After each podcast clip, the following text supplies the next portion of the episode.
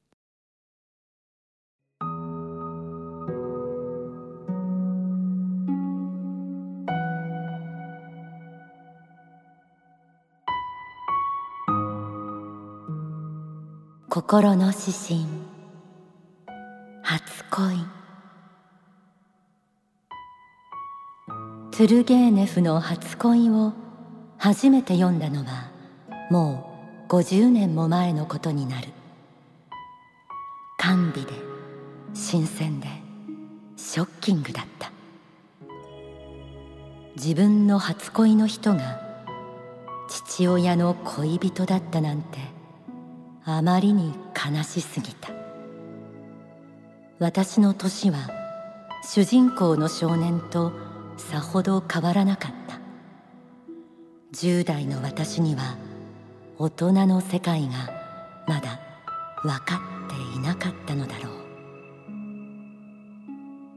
半世紀近く経って読み直してみると貴族の若者たちの堕落した姿が透けて見えた。大人たちがお金のために結婚をし愛人も作れることも分かった。初恋の主人公は父親の死を経験した。初恋の人が他の青年貴族と結婚したと聞いても会いに行くのをためらった。ようやく重い腰を上げてホテルに会いに行くと彼女はお産のために4日前に急死していた。大人の欲望と少年の性欲。煩悩の海の中で泳いでいる者たちの喜びはいつか終わりが来る。かさが悲しみに変わる時がやってくるのだ。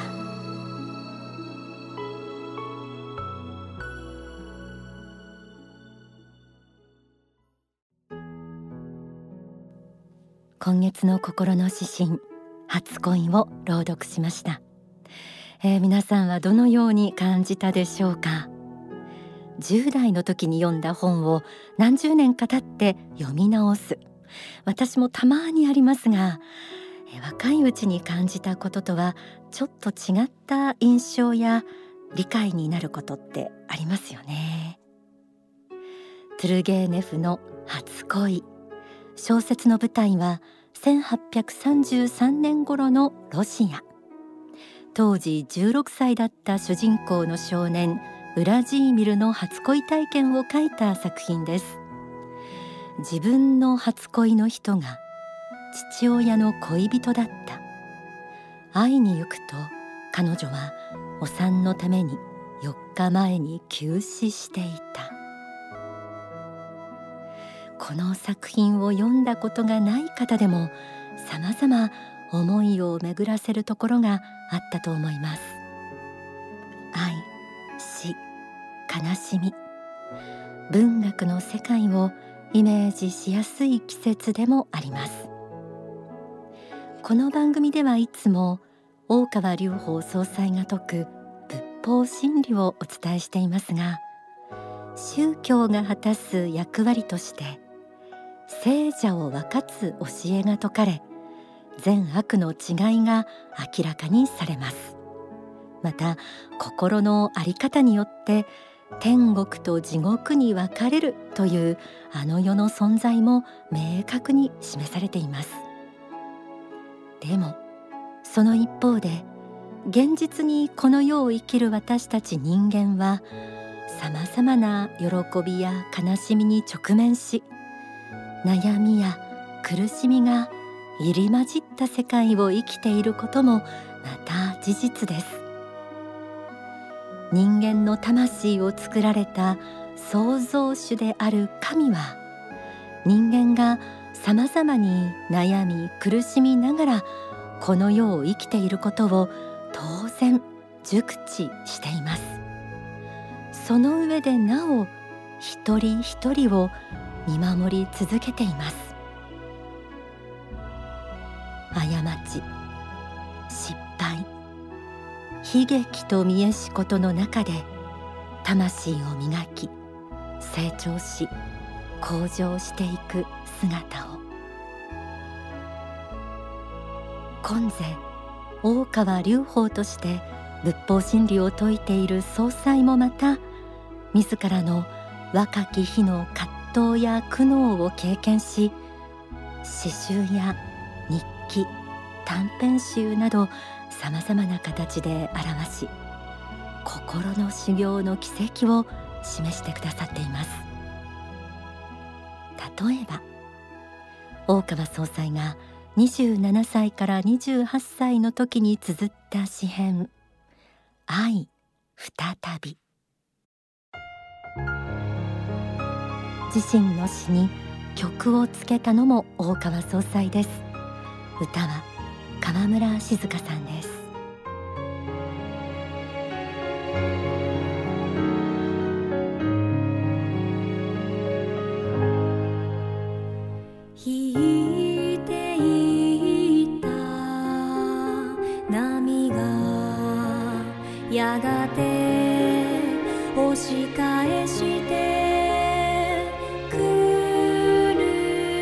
ように。一度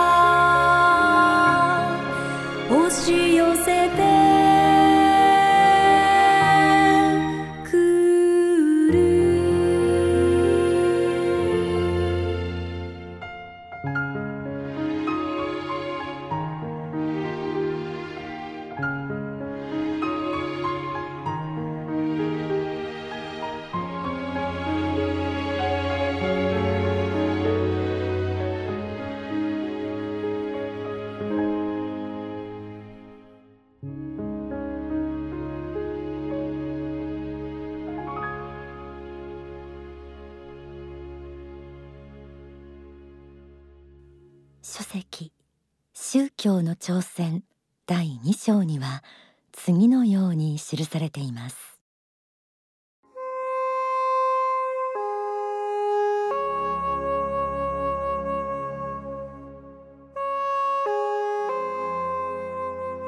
この世では手に入らないことは山のようにあります。それらすべてに対して不幸だ。不幸だ。手に入らないことは不幸だ。と執着していてはいつまでたっても幸福にはなれません。この世の生命は仮の宿りなのだ。私たちは一時期の旅人にしか過ぎないのだ。ある国から遥かなる旅に出て数十年夢のような生活を送ってそしてまた帰ってゆくのだと思った時にあれほど喉から手が出るほど欲しかったものが実は虚しいものであったと知りそこにひとときの幸福なる瞬間が現れてくるのです。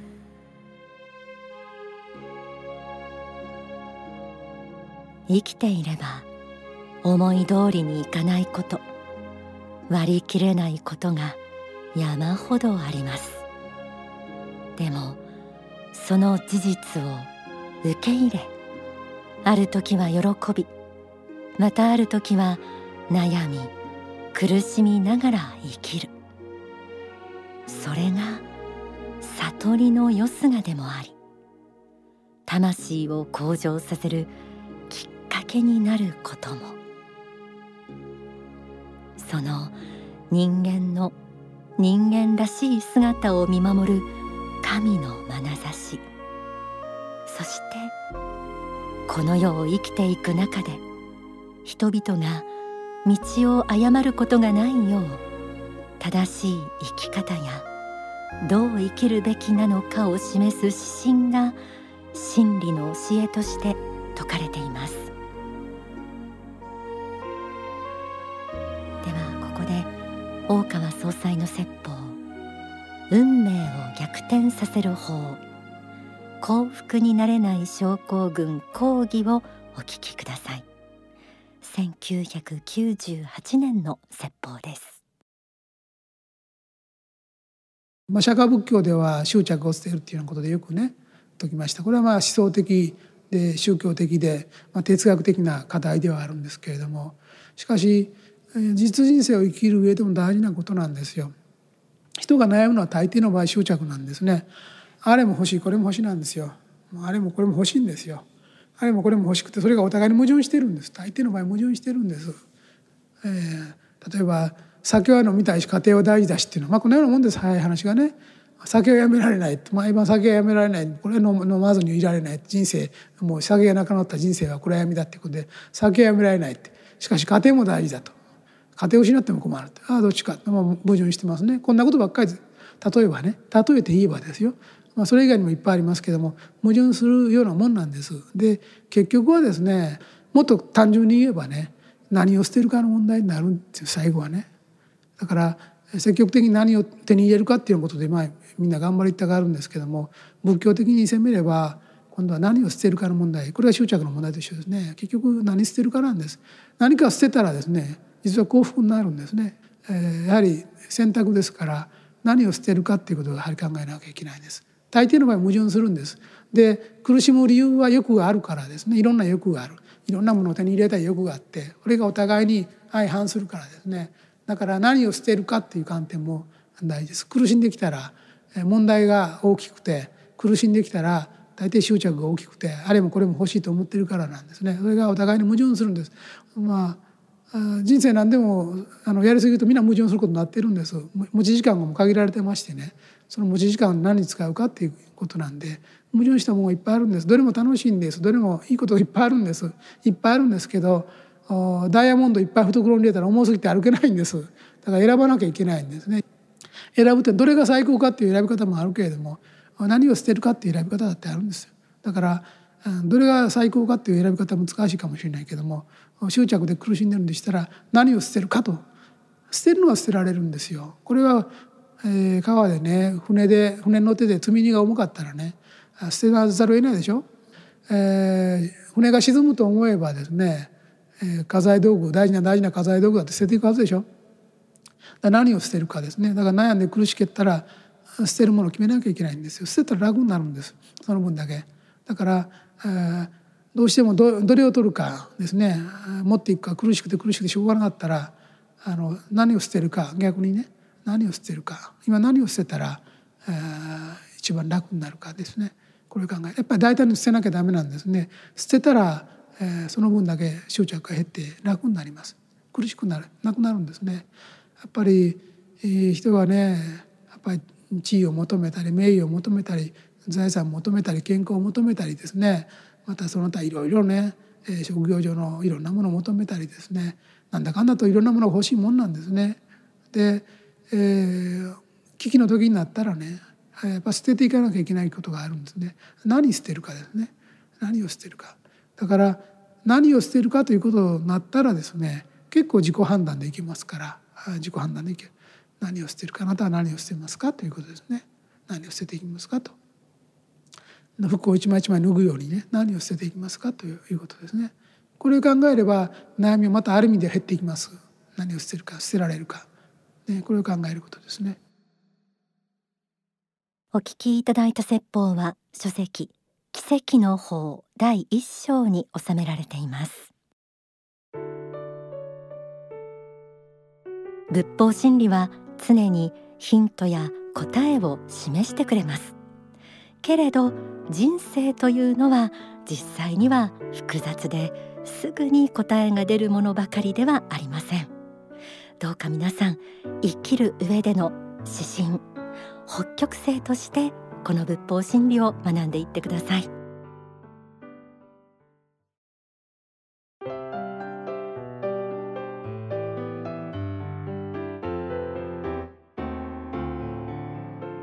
ではこの時間は大川隆法総裁の詩集シリーズをご紹介したいと思います。ほんの一部となりますが総裁は10代の頃から詩を書いていらっしゃいます。そこにはその時々に心に巨来した思いや苦悩なども赤裸々に綴られています。青春詩集愛の後先。こちらは総裁が20歳から28歳までの間に編んだ青春時代の思いを綴った詩集です。今日お送りした楽曲愛再び。こちらの元になった詩編も収められています。また詩集私のパンセというのもあります。30歳で宗教家として立つ1年から2年前の心の奇跡を綴った詩集です。詩集レフトオーバー青春の名残。詩集青春の卵。この2冊は、えー、海内向けとなっていますので、えー、ぜひあの幸福の科学の方までお問い合わせいただけたらと思います、えー、こちらは中学校から高校大学時代に書いた詩編です。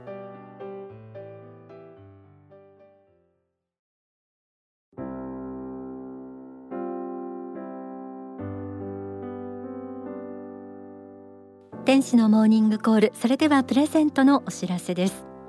心の指針初恋が掲載されている月刊幸福の科学11月号と先ほどお聞きいただいた説法が収められた書籍奇跡の法こちらを5名の方にプレゼントです。番組ホームページがあります。そちらの投稿フォームからも応募できます。他に E メールファクシミリはがきでも受け付けています。E メールアドレスはメッセージアットマーク天使ハイフンコールドットコム M E S S H E アットマーク T E N S H I ハイフン C A L L ドット C O M ファックス番号は零三五七九三一七五一。零三五七九三一七五一。はがきの方は郵便番号一四一の零零二二。一四一の零零二二。幸福の科学天使のモーニングコール係まで住所氏名年齢番組へのメッセージと放送日もお忘れなくご記入の上ご応募ください。それでは天使のモーニングコールここまでのご案内は白倉律子でした。この番組は幸福の科学幸福の科学出版の提供でお送りしました。この後幸福の科学の支部のご案内などがあります。